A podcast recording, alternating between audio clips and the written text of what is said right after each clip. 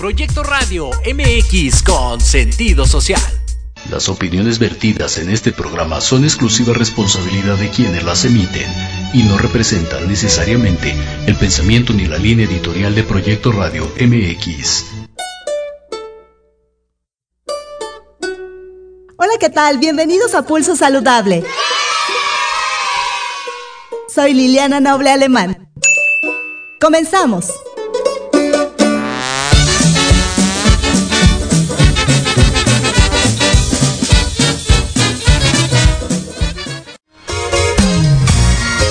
Saludable, cuidando tu estilo y forma de vida. Un programa diseñado especialmente para ti que te ocupas de tu salud. Conduce Liliana Noble.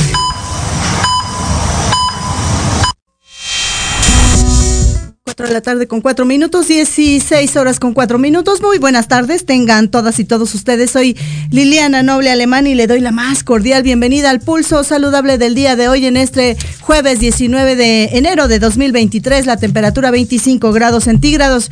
¿Cómo han cambiado los años y cómo ha cambiado el clima, no? Ahorita ya hace mucho calor, en las mañanas está frío, pero debería de seguir haciendo frío. Yo me acuerdo que algunos 14 de febrero eran muy fríos, ¿no? Y ahora son súper cálidos. Hay que comprar cosas recicladas, hay que reciclar la basura, eventualmente utilizar la menos cantidad de luz posible, etcétera. Busque usted la forma de contribuir a eliminar, si no, o a reducir estas capas de ozono que, que dañan tanto la atmósfera y, por supuesto, de alguna manera también a nosotros los seres humanos. Le decía yo que en este día 19 de eh, enero de 2023, con 25 grados de temperatura, tenemos un programa bastante interesante. Vamos a conocer en la voz del experto en temas de salud mental de niñas, niños y adolescentes. ¿Cómo está el panorama general de la salud mental en nuestro país? ¿Qué aqueja a las niñas, a los niños y a los adolescentes? Por ahí se habla de síndrome de Asperger, autismo, depresión, suicidio. Cosas interesantes. Vamos a platicar más adelante con el experto. Y vamos a dar inicio con un tipazazo, un médico de los más grandes que conozco, ha sido mi maestro, imagínense ustedes si, si no es una eminencia en temas de cáncer. Así es que vamos a dar inicio con él la jornada de trabajo del día de hoy.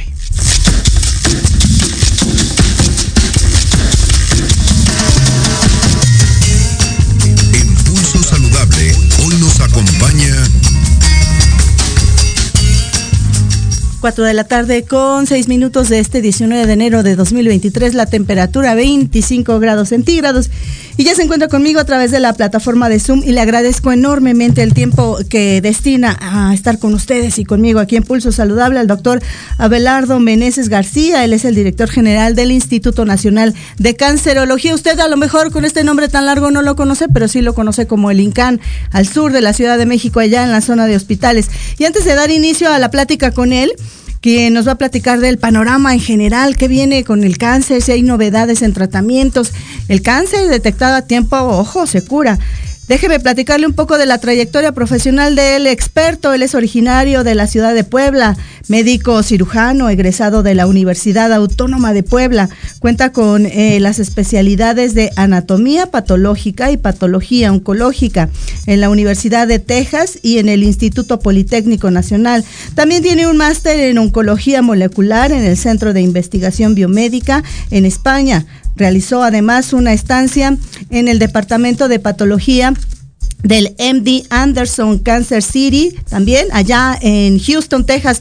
Yo conozco, luego le platico, doctor Abelardo, y me fui a conocer el Anderson, el MD Anderson allá Houston, qué maravilla de lugares, ¿verdad?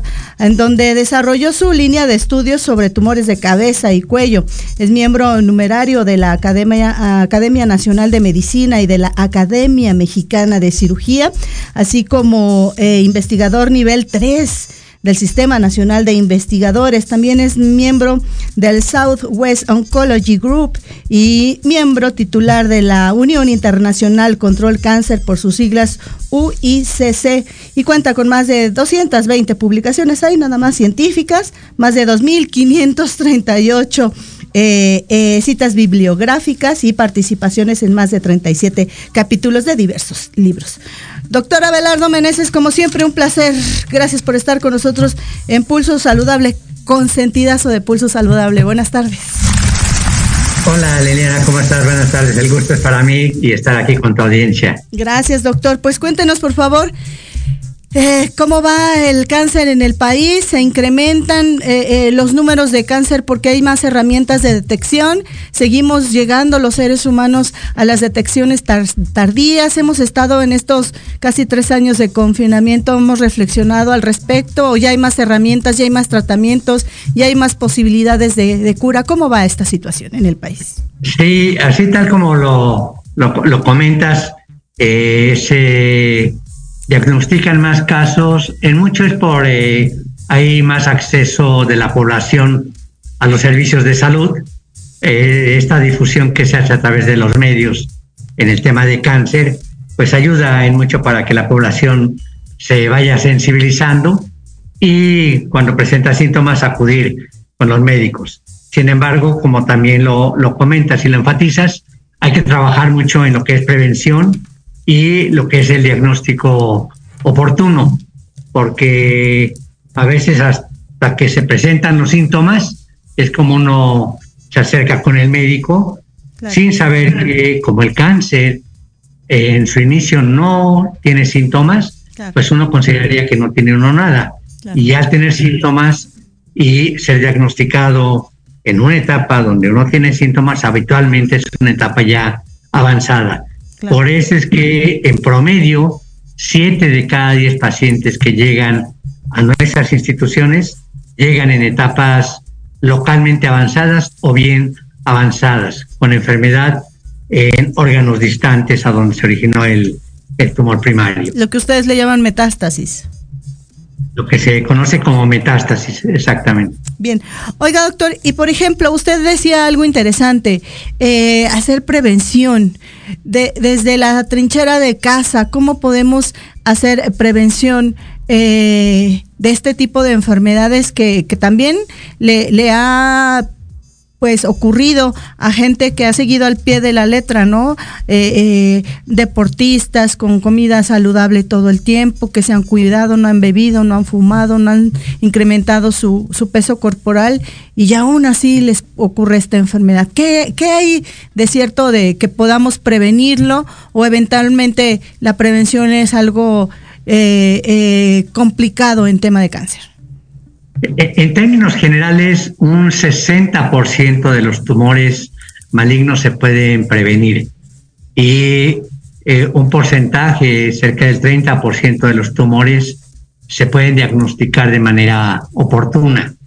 Eh, si bien la mayor parte de los tumores que son más frecuentes eh, y sobre todo en nuestro país tienen que ver mucho con nuestros estilos de vida. Claro. Por eso creo que tenemos que eh, ser enfáticos en mencionar aquellos tumores que sí se pudieran prevenir si modificamos nuestros estilos de vida, nuestros hábitos, el no tener eh, ciertas adicciones.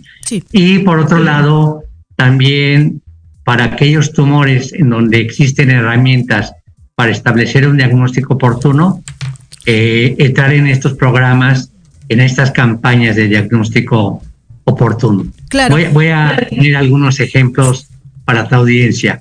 Lo que comentabas al principio, algo casero para quien nos escucha y que diga, oiga, pues este, yo tengo eh, de vecino un gran deportista que se cuida, que constantemente pues enfatiza mucho sobre sus alimentaciones saludables y sin embargo hay otros ejemplos en donde eh, pues está totalmente descuidado su alimentación, todo y, no, le pasa nada. Eh, ¿qué, es lo que debe de hacerse?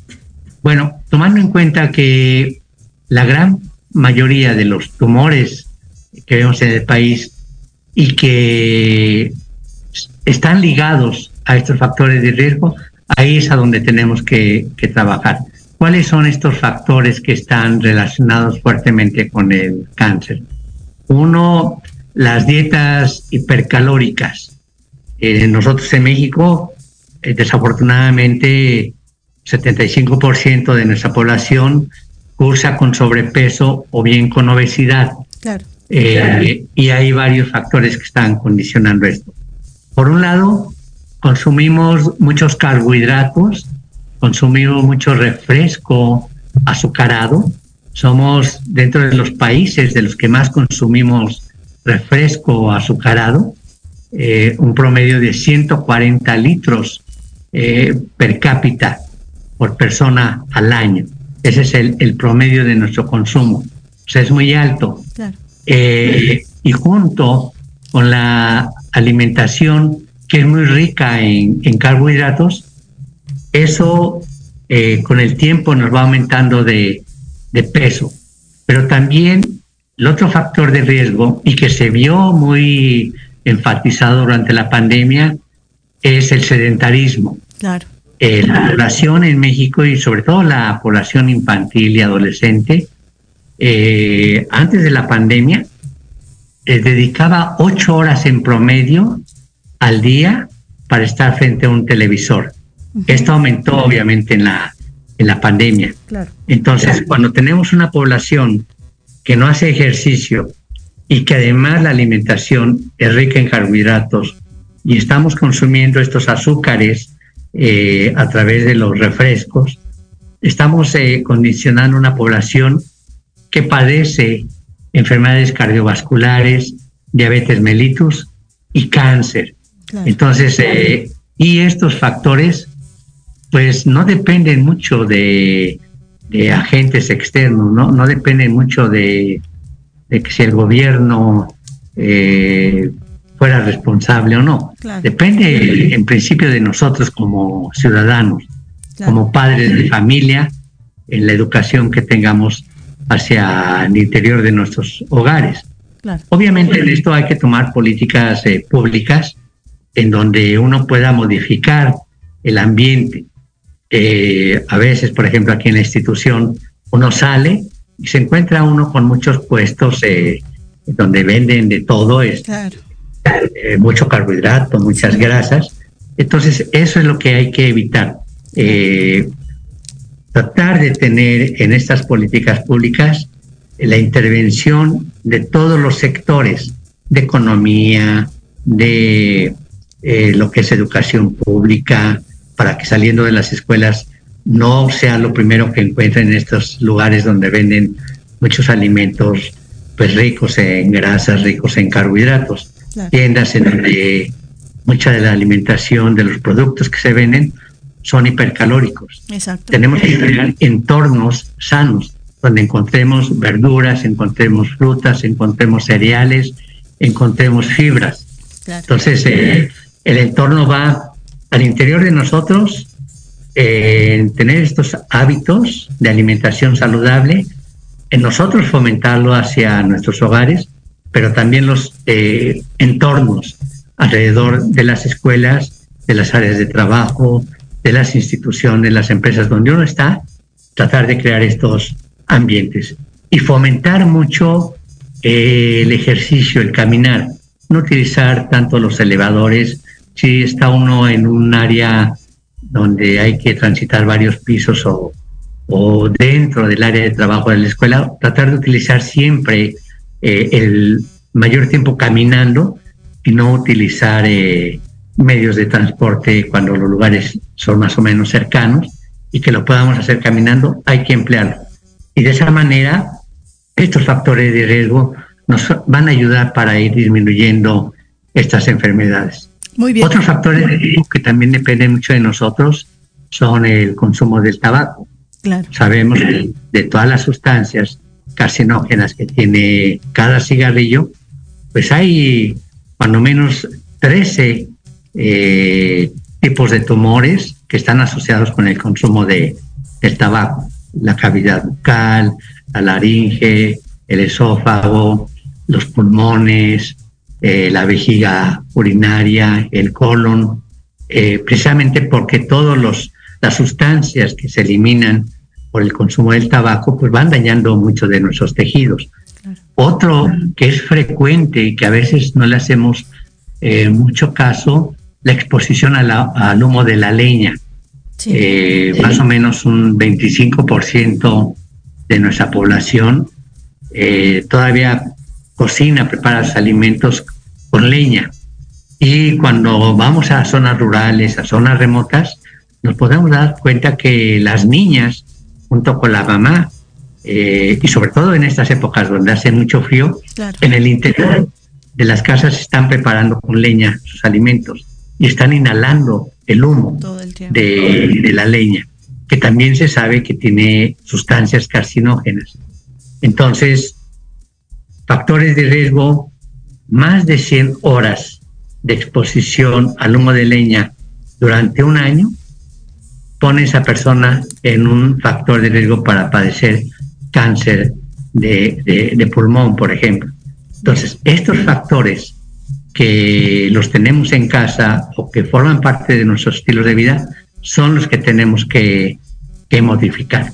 Y creo que eh, si nosotros como una población lo trabajamos desde nuestros hogares, desde nuestras áreas de trabajo, nuestras áreas de estudio, eh, y lo comenzamos a extender a toda la población y lo difundimos, creo que va a ser la manera en la que vamos a poder eh, disminuir estos tipos que son los más frecuentes eh, en el país. Cáncer de la mama, cáncer de la próstata, cáncer del colon, cáncer del cervix, cáncer de pulmón, cáncer del ovario, que son de los tumores más frecuentes que vemos en, en México. Doctor, y usted hablaba, hacía una reflexión acerca del, humo de leña y, principalmente del tabaco. Ya se generó esta, estos eh, eh, acuerdos para prohibir la exposición a la venta de los cigarrillos, pensando en las niñas, los niños, que no los empiecen a, a ver como como cualquier producto y que hay que elegir y me ponen tanta variedad y comenzar a inducirlos en este este camino tan maléfico de esta adicción. Pero a esto se le suman también otras medidas que los gobiernos han eh, eh, establecido en el país, como recordar usted que se eliminó la sal de las mesas por obligatoriedad, también contribuyendo a ciertas enfermedades. Y una más que se suma es el etiquetado frontal. Si usted tuviera eh, una, una, una alternativa o una propuesta, ¿qué más considera que sería eh, bueno adicionar a todas estas medidas que son sumatorias? Una eh, por sí sola no resuelve el problema, pero todas en conjunto contribuyen a, reducir las enfermedades, eh, estas que ustedes le llaman crónico-degenerativas no transmisibles y que son con medidas tan exactas y puntuales 100% prevenibles, ¿no? Bueno, la gran mayoría de ellas. Sí, yo, eh, yo, yo este, una, una, recomendación que haría es que trabajáramos mucho, eh, primero tener conciencia de que sí muchos de estos tipos de enfermedades están ligadas a nuestro estilo de vida. O sea, hay que tener muy claro que sí este, depende mucho de nosotros el poder evitar muchas de estas enfermedades. Eh, ¿qué, es lo que yo recomendaría? Que en todo lo que es el sector educativo se enfatizara más en temas que tengan que ver con eh, salud eh, salud, porque la modificación que nosotros pudiéramos hacer en estos estilos de vida ayudaría mucho en disminuir las enfermedades que son las más frecuentes, cardiovasculares, diabetes y cáncer, y enfermedades pulmonares, que son las que predominan en el, en el país. Entonces creo que el sector educativo junto con el sector salud, eh, el sector de economía, eh, todo este sector eh, agropecuario debería estar trabajando muy unido eh, y creo que sí está este fomento que se, se haga desde la infancia permea en todos los sectores, en la ciudad, en las zonas rurales, en las zonas remotas, eso ayudaría mucho en comenzar a cambiar los entornos. Claro. Eh, mencionaba yo que tenemos que trabajar en el hogar, pero también en las comunidades. Creo una recomendación que yo daría es que trabajemos mucho en estos sectores eh, comunitarios para acercar mucho de la información a, la población, porque a veces nos encontramos eh, cuando platicamos con los pacientes que no, no tenían información de estos factores de riesgo. y es muy fácil, este, ¿no? Pues como yo veo a mi papá que está, pues, que toma refrescos, que lo toma diario, este, yo lo veo bien, pues no, no pienso que me vaya a hacer daño.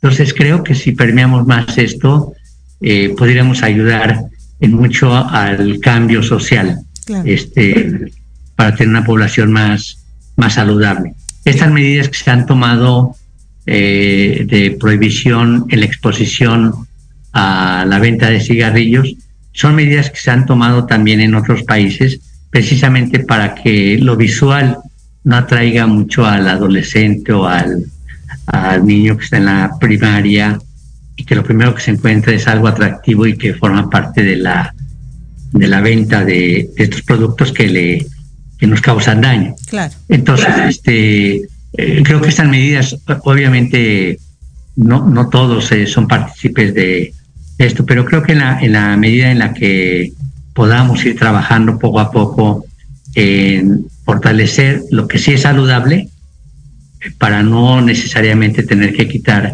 eh, eh, esto que forma parte de, de, pues de lo que ha sido siempre la, la, la, rutina, verlo en, en, las tiendas, sino más bien ahora llenar esas tiendas de productos que sean saludables.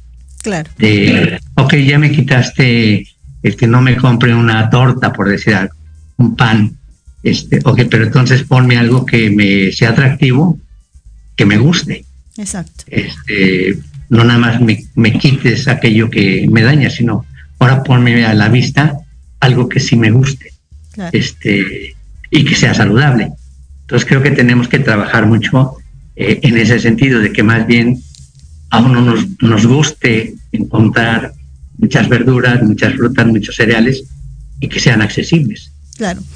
Finalmente, doctor Abelardo Meneses, eh, ¿hay algunas novedades positivas en la investigación, en los tratamientos? Conocer también cómo va este tema de, del hospital, si ya es también forma parte de estos hospitales en donde ya se tienen eh, los tratamientos disponibles completamente gratuitos a los a los a las y los pacientes que, que tienen esta enfermedad y también conocer, doctor, si la COVID-19 ya, ya, se puede saber, se puede vislumbrar eh, en adelantado si llegara esta enfermedad a ser productora de algún tipo de cáncer localizado en esta área del pulmón que afectó tanto las primeras oleadas.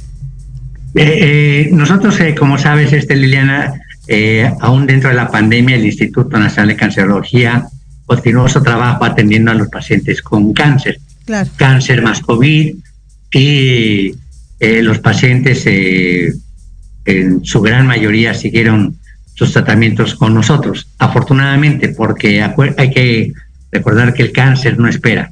Entonces, si nosotros hubiéramos suspendido los tratamientos y dejamos a que termine la pandemia, eh, pues el paciente cuando vuelve con nosotros hubiera regresado en etapas avanzadas.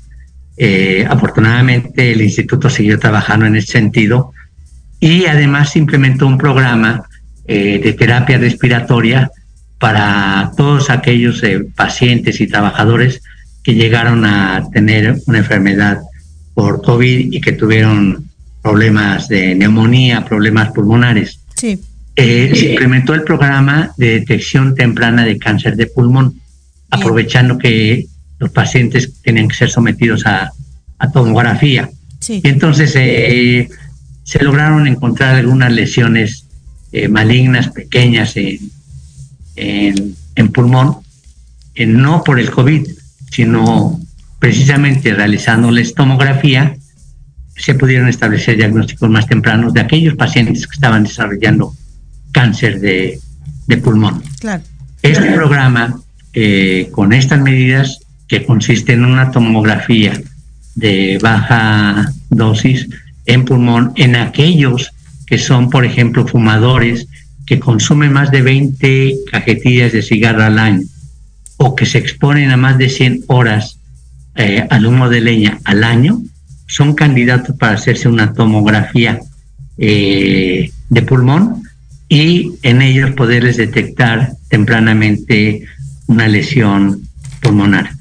Entonces, eh, e, este programa, que prácticamente lo tenemos nada más aquí en el instituto, permite establecer diagnósticos de, tempranos. También eh, trabajamos mucho en el tema del diagnóstico oportuno de cáncer de, colon. Esta prueba FIT es una prueba inmunológica que se hace en la S fecal.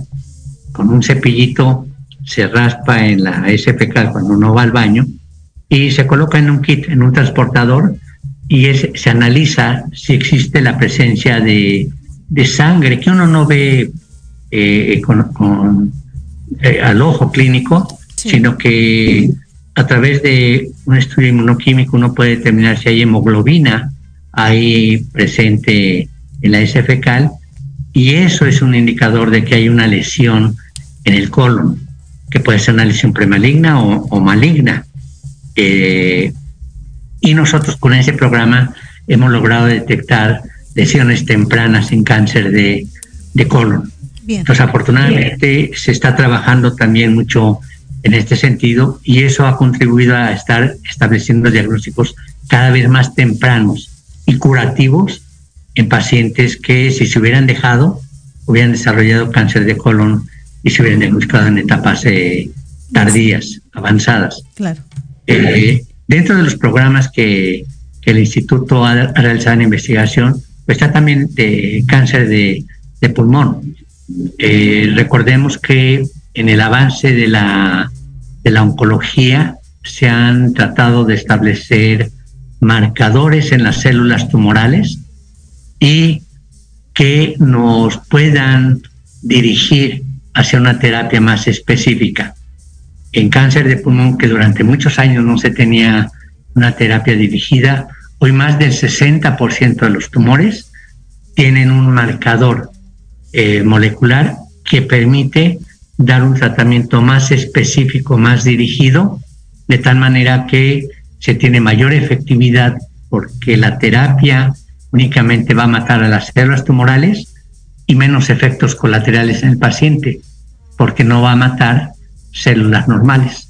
Entonces eh, se ha avanzado mucho en esta terapia dirigida eh, contra el tumor, con más efectividad y con menos efectos colaterales. Y sí, el Instituto Nacional está trabajando mucho en estos protocolos de, de investigación, tanto en el diagnóstico temprano como también en los tumores que están avanzados. Muy bien, doctor. ¿Cuál, sería ese mensaje de reflexión que le gustaría dejar al auditorio de, Pulso Saludable y en general, ¿no? Eh, hoy con este advenimiento de las redes sociales, esta información no solo se consume a través de las redes sociales o de la página o de la empresa de Pulso Saludable de Radio, eh, Proyecto Radio, sino va más allá de, de, las limitantes que pudiera ser y cada quien decide qué consume y seguramente para mucha, mucha gente va a ser de utilidad. ¿Qué le gustaría decirle a todas ellas, a todos ellos? Uno que eh, en todas estas enfermedades debe de haber una corresponsabilidad. Es decir, este, nosotros como población debemos estar muy conscientes que muchas de estas enfermedades nosotros las podemos evitar o disminuir su presencia si modificamos nuestros estilos de vida. Y la otra parte igualmente, que la población tenga confianza en acercarse a, las instituciones de salud para establecer diagnósticos tempranos. Entre más temprano se establezca un diagnóstico en particular de cáncer, siempre va a ser mucho mejor porque se puede curar, porque puede tener periodos muy largos de supervivencia comparado con lo que vemos que siempre llegan en etapas o la mayor parte llegan en etapas avanzadas en donde la supervivencia va a disminuir, los tratamientos son muy complejos y el costo es muy alto. Entonces creo que si nosotros somos conscientes de que muchos de estos tumores eh, dependen de nuestros estilos de vida, creo que nosotros podríamos tener escenarios diferentes. Estaríamos hablando más de supervivencias y todos estos tratamientos que son muy costosos, realmente los dejaríamos para una población eh, donde ya se presentaran en etapas avanzadas o metastásicos. Pero creo que hay que trabajar mucho, primero en prevención y en el diagnóstico oportuno. De los tumores más frecuentes que vemos en México, mama. ¿Cuál sería la recomendación? Bueno, eh, que la mujer al llegar a los 20 años de edad se conozca su glándula mamaria, se le explore cuando se está bañando, que cuando llegue a los 25 años de edad acuda con el médico de su confianza para la exploración de la glándula mamaria. Cuando tenga 40 años de edad, cada año acudir a su, a su mastografía para ver si no tiene una lesión de la mama. Si es una paciente que ya, una mujer que ya tiene actividad sexual, bueno, realizarse el, el Papa Nicolau precisamente para ver si no tiene alguna lesión en el cervix. Eh, no adquirir la adicción de, del tabaco. Si voy a cocinar y no tengo de otra más que utilizar leña, bueno, usar cubrebocas, usar eh, una protección y tratar de no hacerlo al interior de la casa para evitar esta exposición continua al humo del tabaco. Si soy un trabajador de la construcción, usar igualmente cubrebocas porque el asbesto eh, que se desprende del material que se está utilizando también puede ocasionar cáncer de, de, pulmón. En fin, estas medidas que sí están eh, de, en posibilidades de modificarse, hacerlo y hacerlo diario, porque estas enfermedades dependen mucho de lo constante que lo hacemos durante nuestra, de nuestra vida. Entonces creo que está esa responsabilidad de nosotros y por otro lado nosotros como sector salud ofrecer estos servicios para que la gente tenga confianza y se acerque para realizárselos. Muy bien. Doctor, como siempre, aprendiendo mucho de usted, gracias. Nuestro cariño, admiración y respeto. Y espero que podamos repetir esta charla al menos una vez al mes para que nos platique todo lo maravilloso que ocurre allá en el instituto. Le mando un abrazo y un beso. Buenas tardes. Gracias. Igualmente, Liliana, un buen año. Gracias, igualmente, buen año. Ahí la voz del director general del Instituto Nacional de Cancerología, el doctor Abelardo Meneses García. 4 de la tarde con 45 minutos de este día 19 de enero de 2023. La temperatura 25 grados centígrados. Pausa, vengo.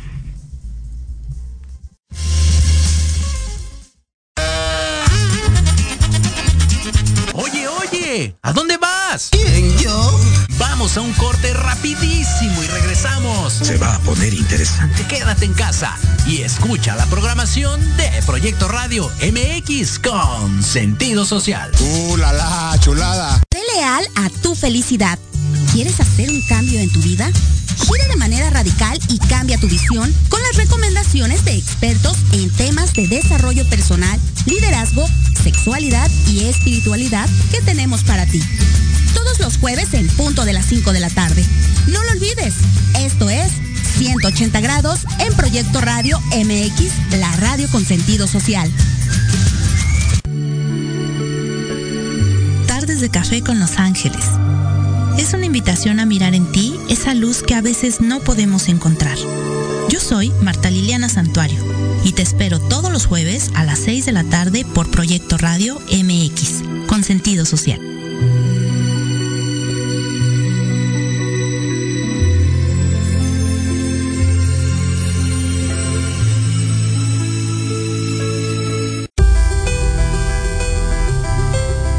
veces te han dicho que tus problemas no tienen solución? En tu programa Nueva Vida hay una esperanza. Queremos ayudarte a encontrar esas respuestas y sobre todo a encontrar una vida mejor y diferente. Acompáñanos cada jueves de 7 a 8 de la noche a través de Proyecto Radio MX con sentido social.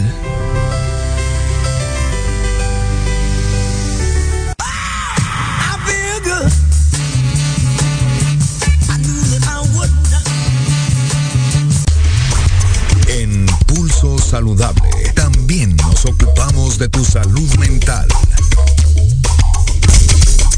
4 de la tarde con 37 minutos de este día 19 de enero de 2023, la temperatura 25 grados centígrados y ya le, agradezco mucho su, su, espera al doctor Héctor Juárez, eh, quien es el nuevo director general del Hospital Psiquiátrico Infantil, doctor Juan N. Navarro.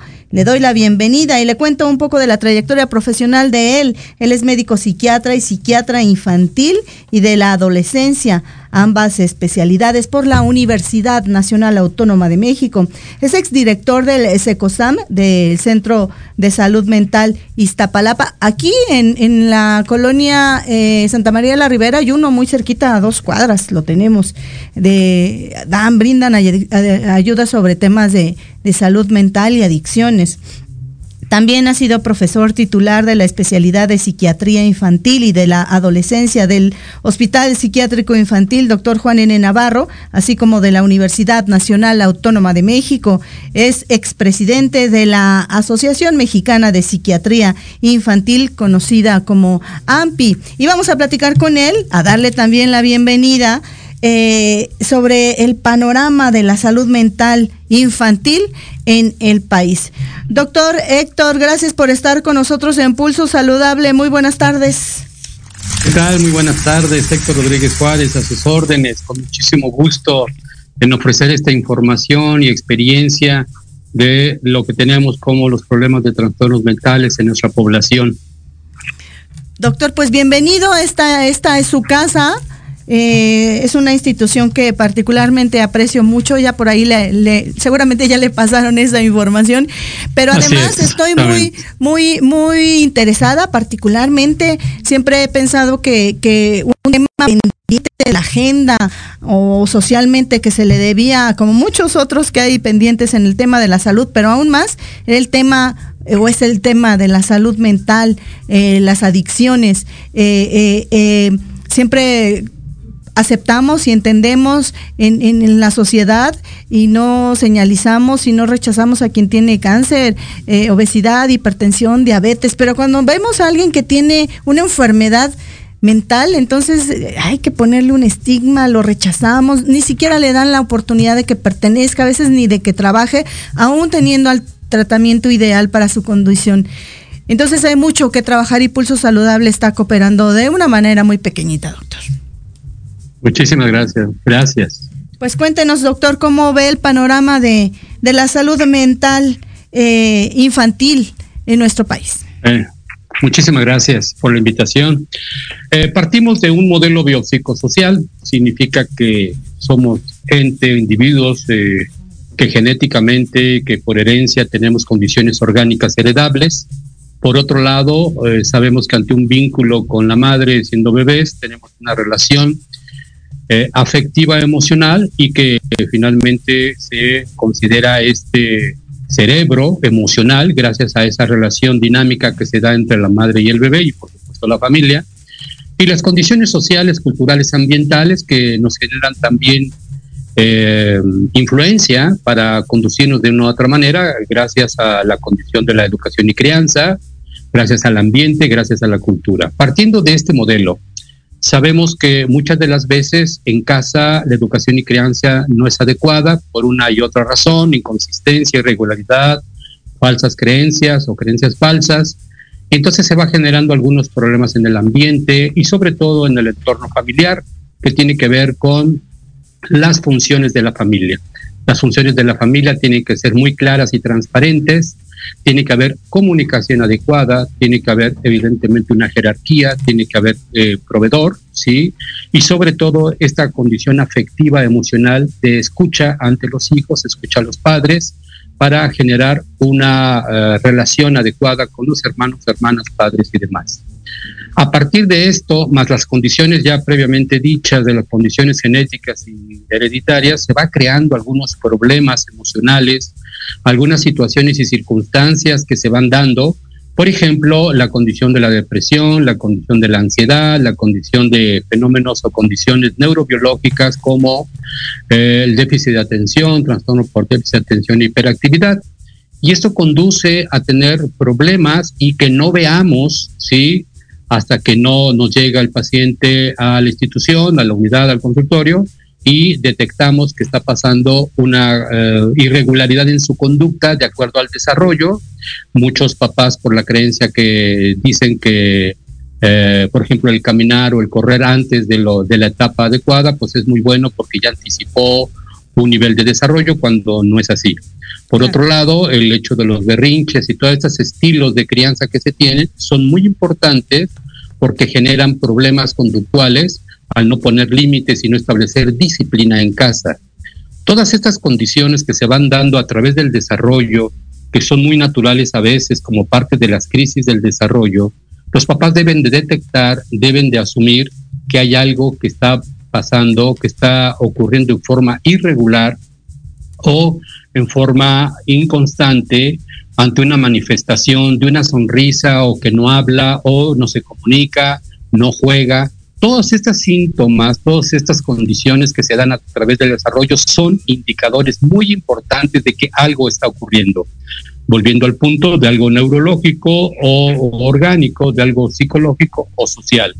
Es por eso que nuestra tarea de nosotros, de todo el equipo interdisciplinario de salud mental, poder ofrecer ayuda, eh, diagnóstico, prevención a todos aquellos eh, pacientes y familias que desean saber esta información para que vayamos dando seguimiento adecuado y no haya complicaciones o problemas posteriores con esta patología o estos problemas de trastornos mentales como es la depresión, ansiedad y el mundo.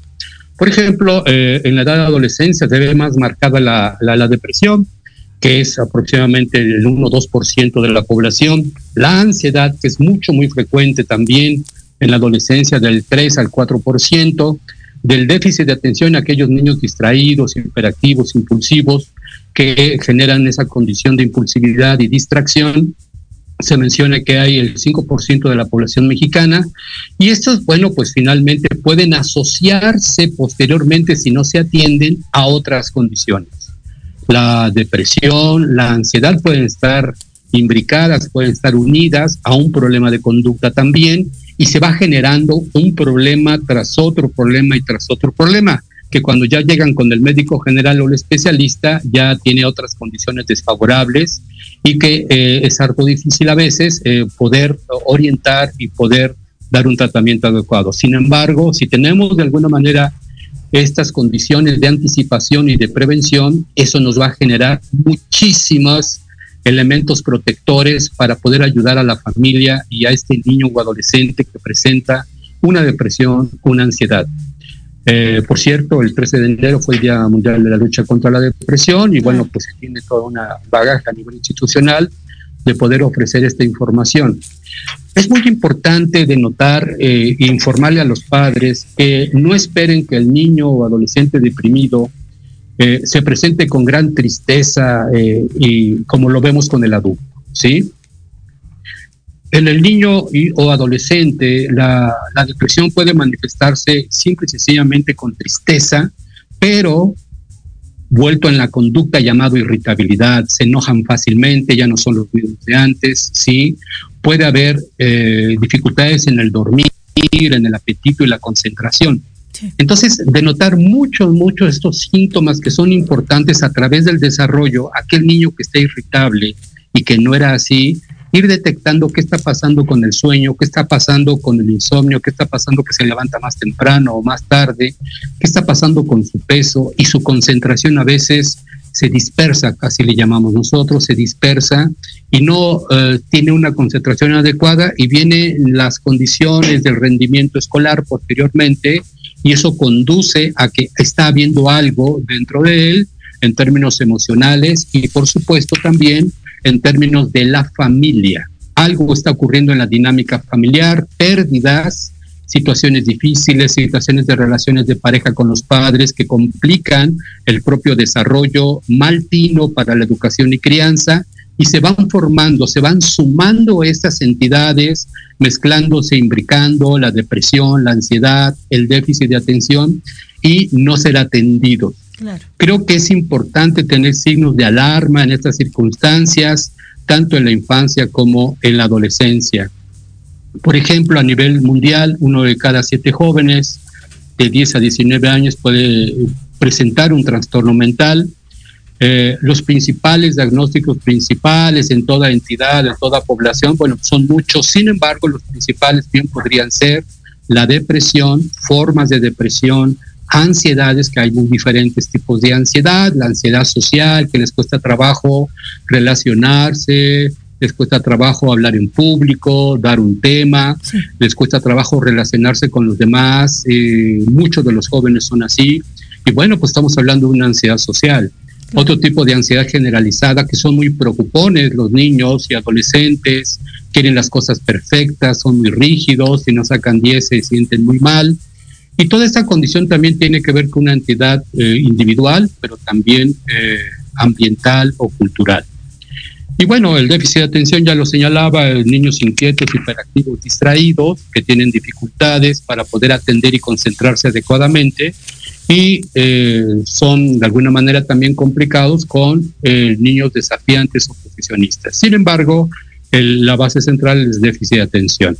Entonces tenemos un bagaje importante y unas este, condiciones muy importantes para entender que el desarrollo tiene que ver con ese modelo biopsicosocial y sobre todo también los cambios y adaptativos que se deben de dar. La adaptación es sumamente importante a través del desarrollo.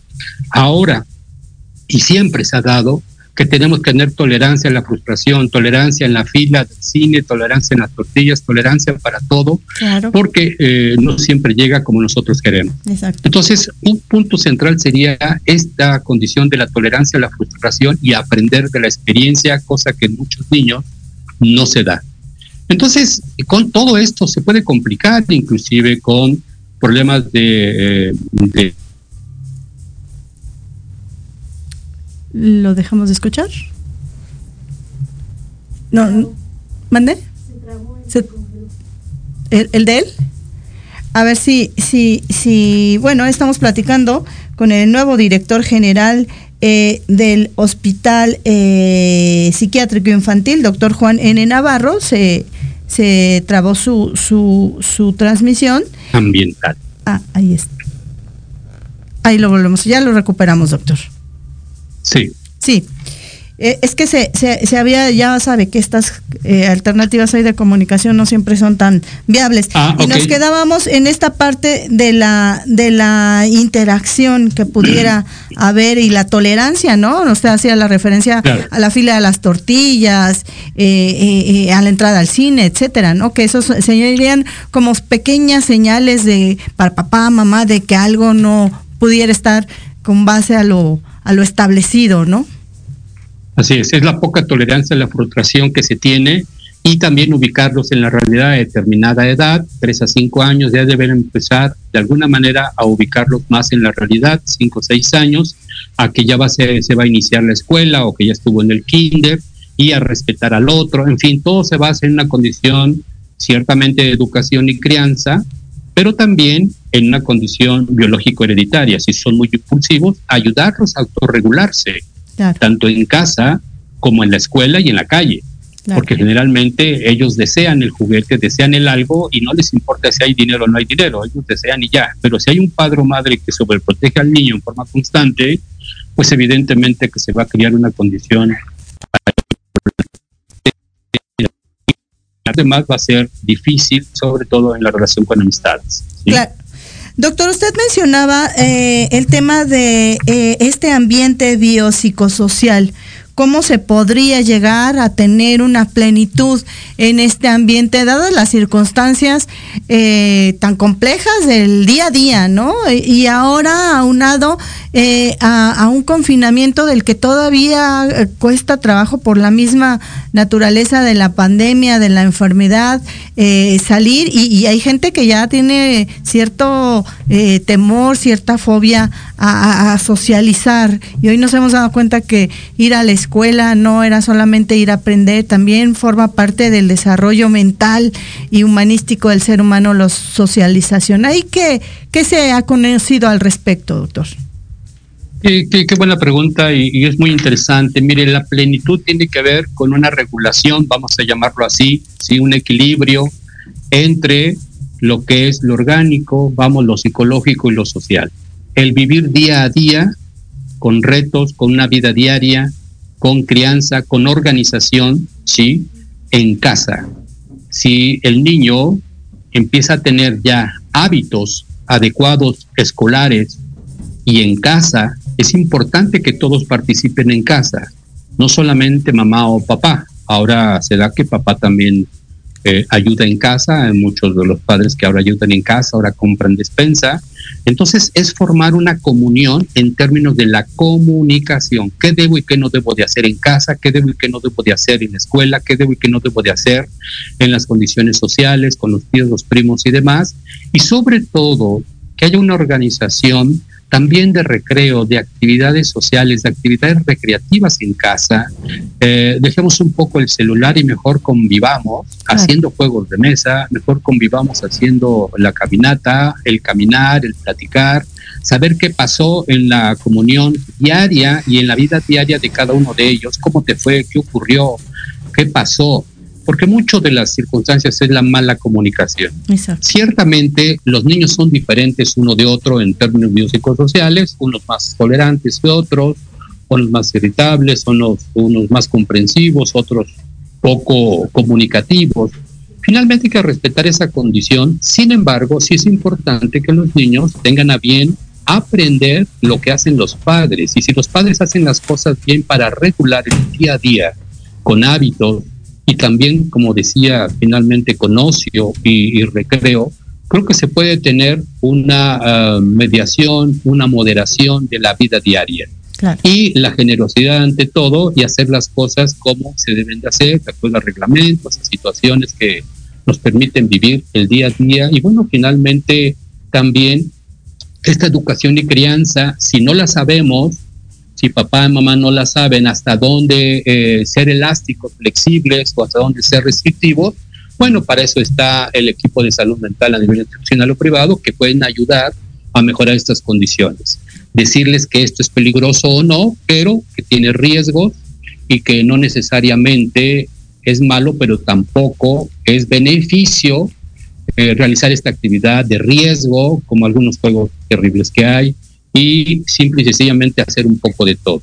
¿sí? Y el hacer de todo significa el deporte, el ejercicio y conocer las aptitudes de cada niño adolescente porque son diferentes entre hermanos y hermanas. Unos serán jugadores de fútbol y otros serán de básquetbol y otros no les gustará eso, pero sí les gusta ir a, al karate o a la defensa personal o al propio ejercicio diario de la alberca, el nadar, en fin creo que tiene que ver mucho con los patrones que se dan en casa, cosa que no sucede en muchas de las ocasiones, y la condición genética súper importante.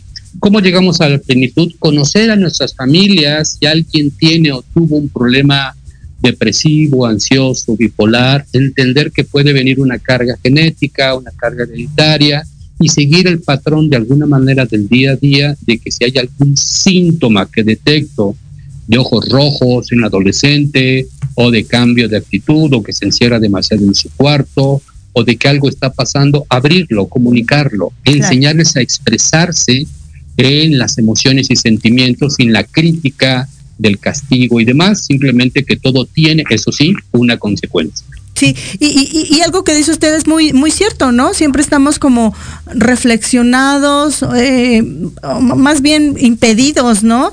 Eh, pareciera que sentir temor, miedo, frustración son elementos dañinos y, y, y, la realidad es que si son esporádicos, pues forman parte del día a día de, de, las situaciones, no todo siempre va a ser positivo en una jornada laboral o en el día, día que lleva cada ser humano. Yo quisiera finalizar preguntándole, doctor, ¿Cómo ve este, este, esta nueva encomienda para usted? ¿Qué, ¿Cuáles son las ideas que tiene? ¿Cómo va a revolucionar, si es que ya tiene algo pensado, esta institución tan querida y, tan solicitada por las niñas, los niños y los adolescentes de nuestro país. Y además, en voz del doctor Juan Manuel Quijada, usted es un expertazo. Eso fue lo que me dijo. Muchísimas gracias, muchísimas gracias, Liliana. Mire, es importante incidir en la prevención, en la prevención de cualquier trastorno mental. Aun cuando los padres no tengan un hijo con un problema, tienen que saber de lo que es lo que se llamaba escuela para padres. Saber detectar qué puede ocurrir en su hijo, qué es la depresión, qué es la ansiedad, qué es la inhibición, qué es las drogas, qué son las adicciones, qué es el consumo de sustancias. Eso es sumamente importante. Es como cuando vamos al dentista, nos vamos al dentista solamente cuando nos duele la muela. ¿Por qué no vamos antes a prevenir, a ver qué pasa, qué ocurre? A la clínica de laboratorio para saber qué ocurre cada año con la sangre, con todos estos elementos. Es igual en la salud mental. Tenemos que aplicar, escuchar, informarnos de lo que está ocurriendo. Uno de los programas importantes que tiene que ver es la familia integral, la salud mental integral, no solamente ver al niño y adolescente. El niño y adolescente, como lo señalaba anteriormente, se identifica con los padres, saber de los padres, sensibilizarlos, informarles que eh, pues no nacemos aprendiendo, que hemos aprendido derivado de toda esta educación y crianza buena, irregular o deficiente o como sea, y que podemos mejorar nuestra condición de salud y salud mental gracias a esta situación de psicoeducación y de prevención para que no vuelva a repetirse en los niños o nuestros hijos. Es por eso que vamos y mm, haciendo un reto, ver la salud mental en forma integral, ¿sí? Y no solamente recibir aquí a los pacientes, hacer difusión, como en este caso, estas situaciones muy importantes, llegar a, a las casas, ¿sí? Con esta información, que reflexionen, que vean y que sepan qué pueden, qué pueden hacer ante ciertas circunstancias de duda simplemente, e informarles y conducirlos para que poco a poco se vayan sensibilizando para establecer una continuidad en esta modulación de su estado de ánimo, de esa crisis del desarrollo, de esas etapas del desarrollo. Muy bien. Y es importante incidir inclusive en las madres embarazadas, el deseo que puedan tener, si es bebé o beba, y qué van a hacer con estas condiciones, cuál va a ser la calidad de vida que van a recibir, cómo conducirlos desde, desde entonces, pues, para que cuando sea bebés y nazca el bebé, poderlos inducir. Y uno de los errores muy graves es que los papás, ¿sí? Queremos que nuestros hijos sean lo que nosotros creamos o queramos, o llevar a la herencia del piano, a la herencia de que sean deportistas, a la herencia de una u otra cosa. No, hay que abrirles el caminito para que les guste, sea deportista, sea ingeniero, sea este, de la prensa, sea periodista o médico, que tenga finalmente un sustento sólido en la calidad de los padres. Y ese es uno de los programas, un gran reto, salud mental integral, con programas específicos de desarrollo y aquellos pacientes que ya están comórbidos o asociados a un problema de trastorno mental más adicciones, de igual manera, salud mental integral. Muy bien. Hacer difusión, sensibilización. Muy bien. Doctor, pues se nos acabó el tiempo, pero le agradezco mucho. Sé que en algunas otras ocasiones, a lo largo de todo este 2023, vamos a seguir platicando con usted y su equipo de trabajo. Entre tanto, le dejo mi cariño. Bienvenido también a la familia de Pulso Saludable. Recibe usted un abrazo. Gracias, muy buenas tardes. Ay, la voz del doctor Héctor Rodríguez Suárez, yo lo dije, ¿verdad? Eh, al principio quien es el nuevo titular, eh, el director general del Hospital Psiquiátrico Infantil, doctor Juan N. Navarro. Coincidencia, el INCAN y el Instituto, eh, bueno, el Hospital Psiquiátrico Infantil son vecinos, los separa solamente la calle y de la otra unidad solamente el mismo instituto. Con esta información me toca despedirme, no sin antes recordarle que tenemos una cita la próxima semana, 4 de la tarde, en punto el martes. Gracias Lupita, ¿quién anda por ahí? Maricruz, gracias, corazón. Soy Liliana Noble. Adiós.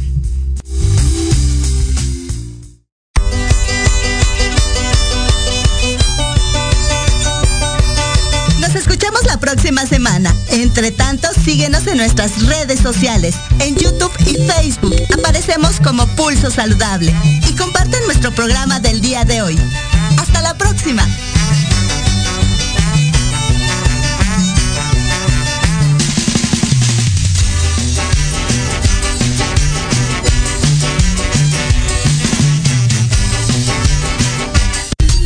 Estás escuchando Proyecto Radio MX con sentido social.